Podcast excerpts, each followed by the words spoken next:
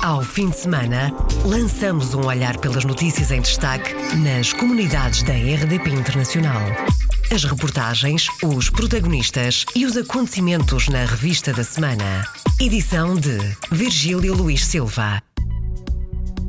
Em destaque neste programa, o Conselho das Comunidades Portuguesas vai ter no próximo ano um reforço da verba governamental, anunciou na terça-feira o secretário de Estado das Comunidades Portuguesas, José Luís Carneiro.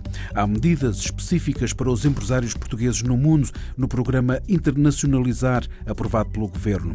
Eurico Brilhante Dias, secretário de Estado para a Internacionalização, destaca três medidas para os imigrantes. Uma dessas medidas é o enquadramento do sistema de incentivos em Portugal. Proposto para o próximo ano um aumento de 11,9% em relação a 2017 do orçamento do Ministério dos Negócios Estrangeiros para o próximo ano 2018. Bem-vindo à Revista da Semana. Revista da Semana. Iniciamos esta revista da semana com a notícia que há medidas específicas para os empresários portugueses no mundo no programa Internacionalizar, aprovado pelo Governo.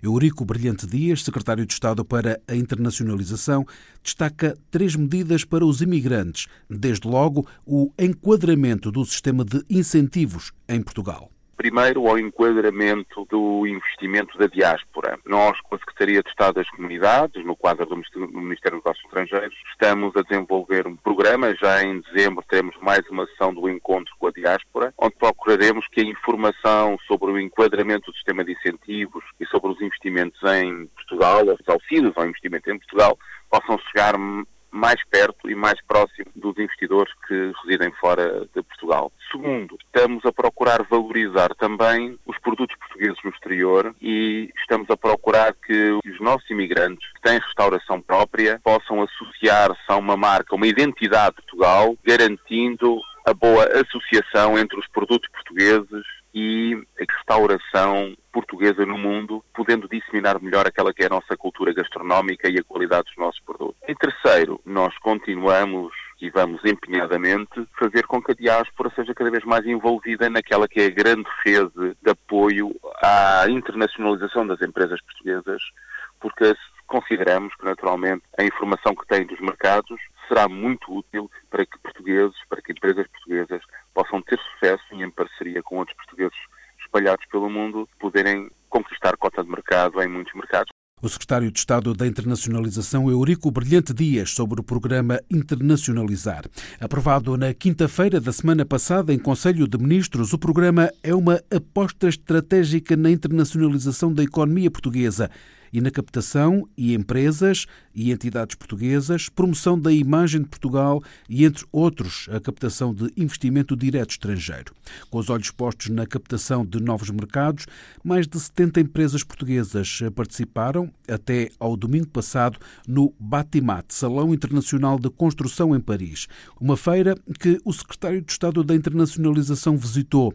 Em jeito de balanço, Eurico Brilhante Dias sublinhou que a área da construção em Portugal tem um saldo positivo nas exportações da ordem de 1 milhão e 400 mil euros. Há 70 empresas portuguesas de todos os subsetores da área de, dos materiais de construção, eh, com produtos de grande qualidade. Portugal está muito bem neste setor, que é um setor onde tem superávit comercial, um superávit expressivo de mais de 1.400 milhões de euros. França é um mercado muito importante, mas quem vem à Batimate não vem apenas ao mercado francês, vem uma, forma, uma feira plataforma, especialmente para os mercados do Maghreb e da região ocidental da África, eh, para além de uma grande presença também de investidores do Médio Oriente. E, portanto, as empresas portuguesas estavam muito satisfeitas e eu tive a oportunidade de, em numa pequena conversa com o diretor da feira, voltar a sublinhar que era importante para os portugueses virem e que, portanto, em futuras edições, daqui a dois anos, contarmos com uma presença ainda mais expressiva, apesar destas, desta presença ter sido, de facto, uma presença de grande qualidade, mas também de grande quantidade. O secretário de Estado da Internacionalização, Eurico Brilhante Dias, em declarações à RDP Internacional em Paris, onde visitou o Batimat, Salão Internacional de Construção, em que participaram mais de 70 empresas portuguesas. Eurico Brilhante Dias a elencar que no programa Internacionalizar existem medidas concretas para os portugueses residentes no mundo. Arrancou na sexta-feira da semana passada a quinzena do cinema português no Luxemburgo. Esta oitava edição conta com um cartaz de 19 filmes, incluindo animação e curtas-metragens, que foram exibidos em quatro salas do país. Adília Martins de Carvalho, do Centro Cultural Português, a entidade organizadora do evento, contou à RDP Internacional o que esteve em destaque na oitava edição da quinzena de cinema português do Luxemburgo.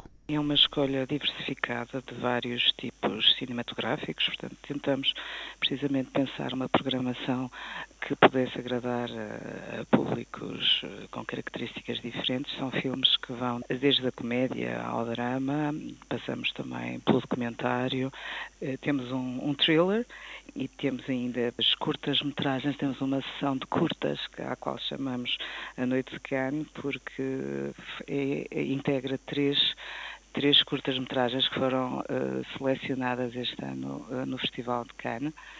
A nível do documentário, temos vários documentários uh, ligados, por um lado, diretamente à arte. Temos um documentário sobre o Amadeu de Sousa Cardoso, Ainda a nível artístico, temos um documentário fabuloso, que foi o documentário que saiu este ano sobre a Paula Rego, uh, Segredos e Histórias, uh, e aliás é o documentário com o qual nós vamos encerrar o, a quinzena de cinema no próximo domingo, dia 19. E vamos também contar com a presença do Nico Willing, do realizador, que é aliás o filho da Paula Rego, assim como também vamos contar com a presença do realizador uh, do, do, documentário sobre o Amadeu de Sousa Cardoso, uh, o Cristóvão Fonseca. Como refere a responsável do Centro Cultural Português no Luxemburgo, houve também a preocupação de cuidar da parte cultural. Eh, tivemos uma preocupação em escolher filmes também com caráter literário. Temos um documentário sobre o Alberto, o documentário de Pedro Caldas, temos um filme sobre a Flor Bela Espanca, portanto, que é uma biografia do Vicente Alves do O, e temos também um filme que, de alguma forma, está ligado a um grande nome da literatura portuguesa, que é uma adaptação do romance de António Labantunes, A Morte de Carlos Gardel. Portanto, tivemos, eh, por um lado, esta preocupação de mostrar cinema português e, simultaneamente, nomes da literatura eh, portuguesa. A quinzena de cinema português decorreu em várias salas de cinema, como diz Adília Martins de Carvalho. As projeções têm lugar em diversos sítios, em salas de cinema aqui da cidade, bem como no Centro Cultural Português. A maior parte dos documentários e as curtas-metragens de animação têm lugar no Centro Cultural Português e fechamos precisamente no MUDAM, que é o Museu da Arte Contemporânea uh, Grand Duc Jean, aqui no Luxemburgo, com o, o documentário da Paula Rego. Adília Martins de Carvalho, responsável pelo Centro Cultural Português no Luxemburgo, que organiza a quinzena de cinema português no Grão-Ducado. Menina do Mar, o livro de Sofia de Melbreiner Anderson, já tem edição bilingue em português e alemão.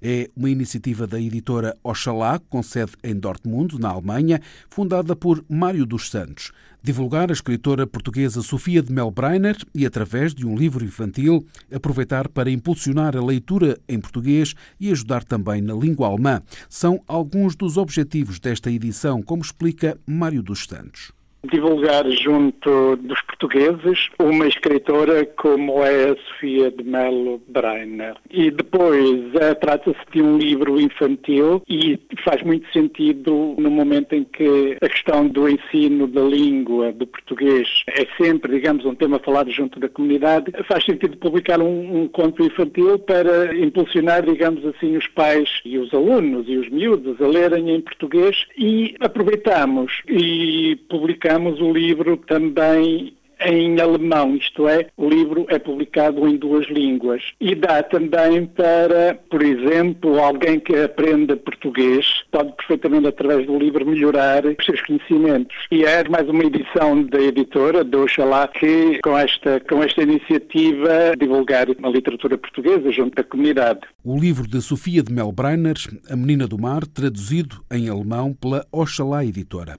Em curso está já uma antologia de contos sobre a imigração e será a primeira vez que uma editora, e neste caso a Oxalá, faz o convite a escritores para escrever sobre o tema, destaca Mário dos Santos. Estamos a trabalhar neste momento num, numa coletânea de contos à volta do tema da imigração. Cada autor escreve um conto, trata-se naturalmente de ficção, sobre uma questão que tem a ver com a imigração. Portanto, estamos a preparar isso e isso ponho para em janeiro por aí. E será a primeira vez que uma editora convida escritores, alguns muito conhecidos, a debruçarem sobre a questão da imigração, porque a imigração em Portugal, como se sabe, é, digamos, um pobre dos assuntos dos portugueses, da imprensa, enfim, da generalidade da sociedade, e acho que convidar escritores que já têm nome na praça, debruçarem sobre a imigração é também uma forma de aproximar as comunidades portuguesas a Portugal.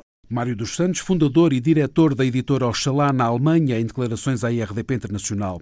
A antologia de contos sobre a imigração, que deverá ser publicada no início do ano que vem, e a edição português-alemão do livro A Menina do Mar, de Sofia de Melbreiner Anderson chegou na terça-feira de manhã a Gondomar um caminhão com bens angariados pela comunidade portuguesa no Luxemburgo. Os bens, ainda durante o dia de terça-feira, foram levados para a Zona Centro e vão ser distribuídos sob o olhar atento da Cruz Vermelha de Gondomar, Baguim, a quem foram confiados, como disse a RDP Internacional, Deocliciano Carvalho, responsável pela delegação, que contou também que a iniciativa de solidariedade partiu de Mário Ferreira, um luso-luxemburguês que, depois de conhecer o estado de calamidade de Portugal em outubro, criou o projeto Corações Unidos. Nós fomos contactados pela comunidade de Luxemburgo através do Sr. Mário Ferreira, que é um luso-luxemburguês, que pensa que os, os, pais eram naturais da, da Zona Centro e que, após as imagens dos incêndios em Portugal, ficou sensibilizado para tentar dar um apoio às pessoas. Ele criou, eh, juntamente com um grupo de pessoas, um projeto que é o Corações Unidos. E então andaram na angariação de bens que pensavam que faziam falta às pessoas que foram vítimas dos incêndios.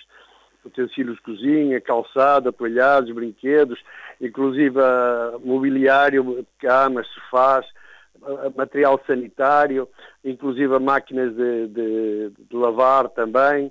A angariação de bens uniu mais de meia centena de pessoas no Luxemburgo que quiseram ajudar as famílias afetadas em Portugal. Agora, os bens vão ser entregues o mais depressa possível, diz Deocliciano Carvalho. A logística, em princípio, vai ser coordenada agora com a Cruz Vermelha da região centro, através das autarquias, eh, porque são, normalmente as autarquias é que têm a lista das pessoas que são mais necessitadas. Vamos tentar fazer a distribuição o mais rapidamente possível, porque estas coisas têm que mesmo ser, ser muito urgente, porque a necessidade é, é muito grande. Não é? Deocliciano Carvalho disse ainda à RDP Internacional que está previsto chegar durante esta próxima semana mais dois caminhões com bens oriundos também da comunidade portuguesa no Luxemburgo. Cabe à delegação de Gondomar, Valongo, da Cruz Vermelha, distribuir os bens recolhidos às vítimas dos incêndios.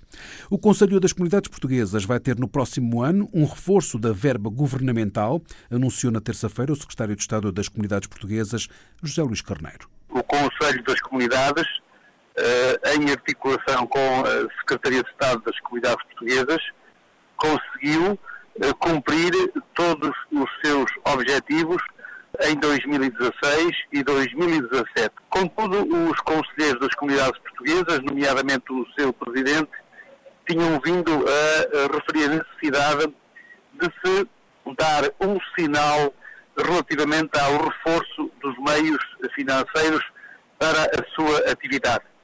E o Sr. Ministro dos Negócios Estrangeiros assumiu esse compromisso e eh, cumpriu esse compromisso. Ou seja, para o ano 2018 vamos eh, ter um uh, reforço dos meios financeiros destinados ao Conselho das Comunidades Portuguesas. O secretário de Estado das Comunidades disse também que se espera agora que o Conselho das Comunidades Portuguesas determine a afetação dos recursos às diferentes regiões. Acontece que agora é preciso que o Conselho das Comunidades Portuguesas possa corresponder também, no nosso entender, a uma intervenção da sua própria responsabilidade e que tem a ver com a possibilidade de ser a mesa e o Conselho Permanente a determinarem o modo como querem fazer a afetação desses recursos às diferentes regiões. José Luís Carneiro disse que este é um reforço com algum significado, mas escusou-se a avançar a verba, justificando que está a decorrer a discussão do Orçamento de Estado no Parlamento. Na quarta-feira, na Assembleia da República, debateu-se na especialidade o Orçamento de Estado para o próximo ano do Ministério dos Negócios Estrangeiros. Os trabalhos foram acompanhados pela jornalista Paula Machado. As comunidades portuguesas estão no centro da política externa nacional. Com este potencial abrem-se novas avenidas. Sem reduzir em nada o nosso cuidado com o ensino português como língua da herança, é tão importante acrescentar a isto e revitalizar isto com novas avenidas de potenciação do valor das comunidades portuguesas do mundo. Porque as comunidades portuguesas do mundo são hoje também representadas por aqueles que estão eleitos e membros das variações das câmaras municipais de Paris, daqueles que são ocupam hoje funções essenciais em vários dos estados do Canadá, daqueles que fazem emprego, criam riqueza na Suíça, no Luxemburgo, na África do Sul ou na Venezuela, naqueles milhares de estudantes e profissionais portugueses que se organizam em associações próprias e em redes próprias, procurando com isso não enfraquecer, mas fortalecer o movimento associativo das comunidades. E isso tudo é que é o grande valor das comunidades portuguesas. Da coligação governamental, a deputada Carla Cruz, do PCP, diz que existem avanços, mas que ainda se pode fazer mais. É preciso valorizar e aprofundar o ensino da língua portuguesa como língua de herança. É preciso dar-se condições de trabalho aos, eh, aos professores. É preciso que, de facto, se reforce a rede EPE. É imprescindível que se faça uma revogação da propina. Pelo mesmo tom, linha o deputado bloquista Pedro Felipe Soares que na linha da frente coloca o ensino de português no estrangeiro. O Bloco de Esquerda pode dizer que nós precisávamos fazer mais no ensino de português no estrangeiro e a questão da propina é para nós uma questão relevante. PSD e CDS não podem dizer, mas no que toca ao descongelamento das carreiras, é legítimo dizer que o Bloco de Esquerda deseja, espera e lutará para que não haja um apagão no tempo de carreira dos professores docentes, também dos professores e professores do ensino português no estrangeiro. Quanto ao atendimento consular, muito há ainda para fazer, considera o secretário de Estado das Comunidades Portuguesas, para destacar o aumento do número de atos consulares. Em 2016, as permanências consulares praticaram 33.443 atos consulares. Eu vou repetir: 28.381 em 2014, em 2016, 33.443. Aumentos que não refletem a capacidade de atendimento, diz Felipe Lobo Dávila, do CDS-PP. O secretário de Estado teima em utilizar um argumento que é o número de atos consulares que não serve, do meu ponto de vista, para aferir a capacidade de resposta dos postos consulares, da rede consular. Porque não é a mesma coisa fazer um atendimento consular, seja telefónico ou presencial, que demore 10 segundos, ou praticar outro tipo de atos consulares. Aumento de atos consulares que também não convencem o deputado do PST, Carlos Gonçalves. O número de atos consulares prende-se com a necessidade e porque per capita por funcionário aumenta. No Reino Unido é normal, absolutamente normal que haja mais consulares porque há muito maior procura. Sempre que há uma situação difícil, a procura é maior. Orçamento de Estado do Ministério dos Negócios Estrangeiros para 2018, quase 400 milhões de euros para o ano que vem, o que representa um aumento de 11,9% em relação a este ano. Já o Camões, Instituto da Cooperação e da Língua, terá uma dotação de 68 milhões de euros. Para a ICEP, Agência para o Investimento e Comércio Externo de Portugal, estão consagrados 39 milhões milhões de euros. O Conselho das Comunidades Portuguesas também irá ver aumentada a verba de 100 mil euros, para quanto ainda não se sabe. Proposto para o próximo ano um aumento de 11,9% em relação a 2017 do orçamento do Ministério dos Negócios Estrangeiros, durante a discussão do orçamento, Augusto Santos Silva congratulou-se pela transmissão da RDP Internacional. E se as senhoras e os senhores deputados eh, me permitem, atrever-me a dizer que eh, falarei em nome de todos quando um, saudar, como quero fazer agora, o facto de a RDP Internacional estar a transmitir este debate para todo o mundo. Julgo que se associam a este meu regozijo, porque estamos a, a tratar de matérias que dizem respeito aos portugueses em todo o mundo e é muito importante que a estação pública de rádio possa fazer chegar o nosso debate a eles todos. As palavras do Ministro dos Negócios Estrangeiros. O Ministério dos Negócios Estrangeiros diz que há uma situação de fraude com as marcações eletrónicas no Consulado-Geral de Portugal em Londres que está a ser combatida. Hoje em dia, o, o, principal problema no consulado, pelo menos do de Londres, não é um problema de falta de pessoal, mas é um problema de fraude. O que acontece é que o sistema de marcações eletrónicas foi, não sei se o Sr. Secretário de Estado me permite usar uma expressão dura, tomado de assalto, por quem indevidamente bloqueia as, eh, as, capacidades, os tempos, os meios de marcação para depois vender no mercado negro essa, esses slots, essas oportunidades.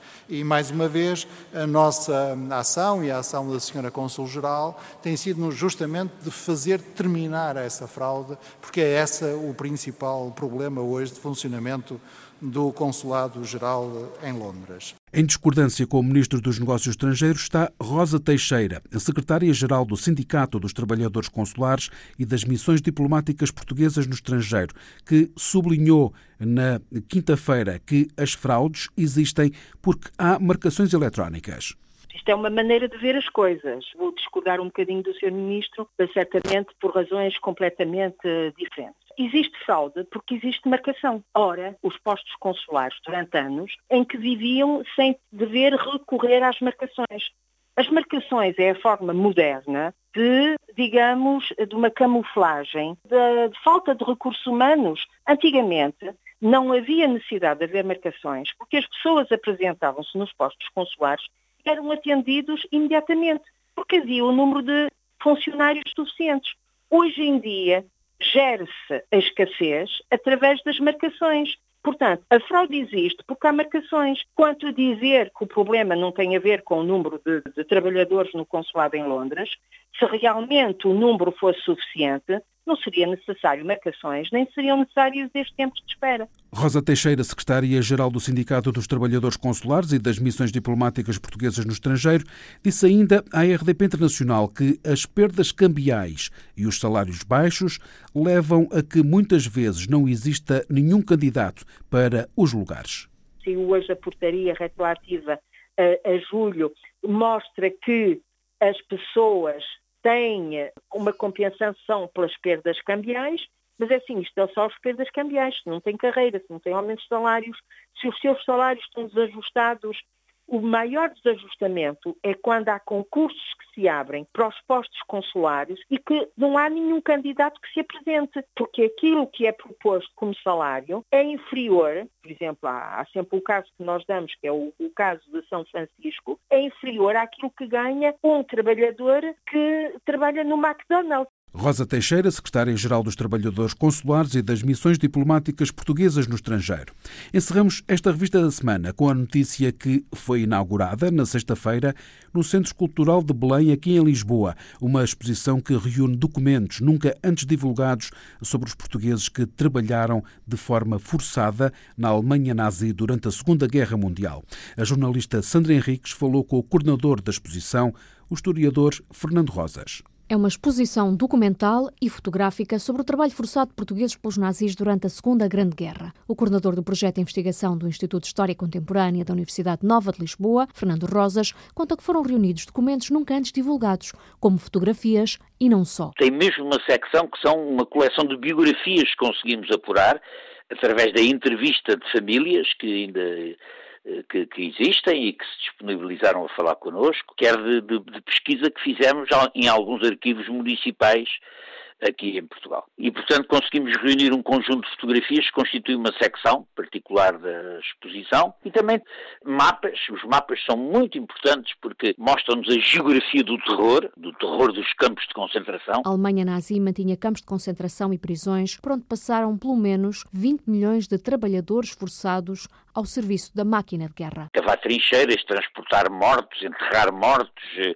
transportar munições, como complemento mesmo do esforço de guerra. E nos campos de concentração, que aí era, e nos campos de prisioneiros similares, eh, de presos similares, que era um horror absoluto, que era uh, o extermínio pelo trabalho. A equipa da Universidade Nova de Lisboa, coordenada por Fernando Rosas, trabalhou ao longo de quatro anos, investigou em vários países europeus e localizou até agora 80 portugueses em campos de concentração nazis, 11 em prisões e outros 300 nos chamados Stalag, que eram campos de prisioneiros de guerra. Temos aqui um universo de, talvez, um pouco mais de 400 pessoas sujeitas a um trabalho escravo, portugueses sujeitos a um trabalho escravo, em campos, em variados tipos de campos de internamento, mas todos, todos moldados sobre os campos de concentração. Alguns destes 400 portugueses eram voluntários que tinham ido trabalhar para a Alemanha por vontade própria quando o Terceiro Reich prosperava, mas muitos eram imigrantes portugueses em França que foram obrigados a ir trabalhar para o regime alemão. A exposição Trabalhadores Forçados Portugueses no Terceiro Reich foi inaugurada na sexta-feira no Centro Cultural de Belém, aqui em Lisboa. Fechamos assim esta revista da semana. Ao fim de semana, lançamos um olhar pelas notícias em destaque nas comunidades da RDP Internacional. As reportagens, os protagonistas e os acontecimentos na revista da semana. Edição de Virgílio Luís Silva.